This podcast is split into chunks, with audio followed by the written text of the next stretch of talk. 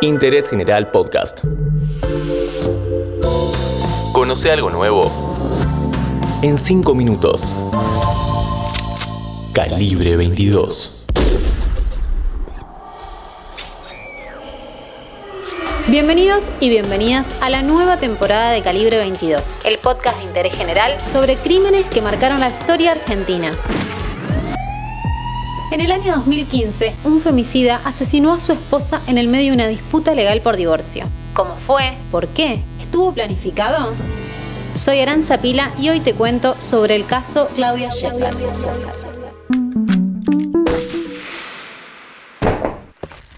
Viernes 21 de agosto de 2015.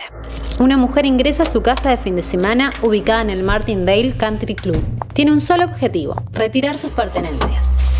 En el lugar se encuentra con su futuro ex marido. Ella camina hasta la habitación para buscar la ropa que había dejado en el domicilio. Él la sigue. Entra al dormitorio, traba la puerta con llave, saca dos cuchillos de cocina y dentro del vestidor le propina 66, puñaladas la asesina degollándola. Claramente cometí un asesinato, maté a la madre de mis hijos, a mi compañera y esposa de 17 años, que estaba llegando a su fin a una separación en esos meses finales, digamos, concretamente hasta lo que ocurrió.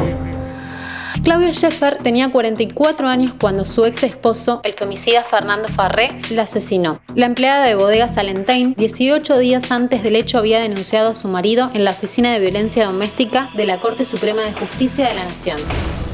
El 3 de agosto de 2015, acompañada por su abogado, José Cárdenas, le contó a los especialistas cómo Farré le decía a sus tres hijos que ella quería divorciarse y destruir a la familia. Cuando ella intentó grabarlo hablando de esta manera, él se le tiró encima, la agarró del pelo y la lanzó contra un sillón. Las especialistas que atendieron su caso fueron tres. Verónica Aumann, psicóloga, Lidia Vega, trabajadora social, y Elvira del Bono, abogada. Luego de escuchar lo sucedido, determinaron que Teniendo en cuenta el relato de la señora Sheffer, se evalúa que esta situación se encuadra dentro de la problemática de una conflictiva de pareja, con episodios de agresiones verbales agravadas en la actualidad por la pérdida laboral del señor Farré. Al momento de la presente entrevista y considerando lo impredecible de las conductas humanas futuras, se valora dicha situación como de bajo riesgo.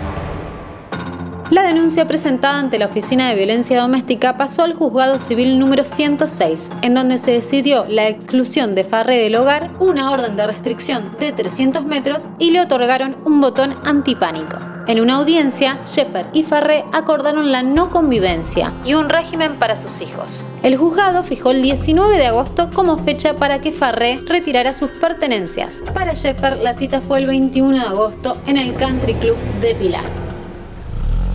Sheffer llegó con su abogado el día pactado a las 11.10 de la mañana. En el lugar estaban Farré, su abogada Andrea Frencia y su madre Nenina Castro. 14 minutos después, sin que ninguno de los presentes pudiera hacer nada, el femicida había cumplido con su propósito. Es la peor definición que puedo tener de mí mismo. Si usted me pregunta quién es Fernando Farré, le tengo que decir a la cara, mirando los ojos, un asesino. ¿Y asesino de quién? De su esposa, la madre de sus hijos. Casi dos años después, el 6 de junio de 2017, un jurado popular declaró culpable a Farré. El Tribunal Oral en lo Criminal 2 de San Isidro, a cargo del juez Esteban Andrejín, le fijó la pena máxima del Código Penal. La justicia dispuso quitarle a Farré la responsabilidad parental de sus tres hijos y también se le impuso la privación de todos sus derechos sobre sus bienes. El 13 de junio de 2018, el Tribunal de Casación de la provincia de Buenos Aires confirmó la pena de prisión perpetua a Farré, quien cumple la sentencia en una celda de la Unidad 4 de Bahía Blanca del Servicio Penitenciario Bonaerense.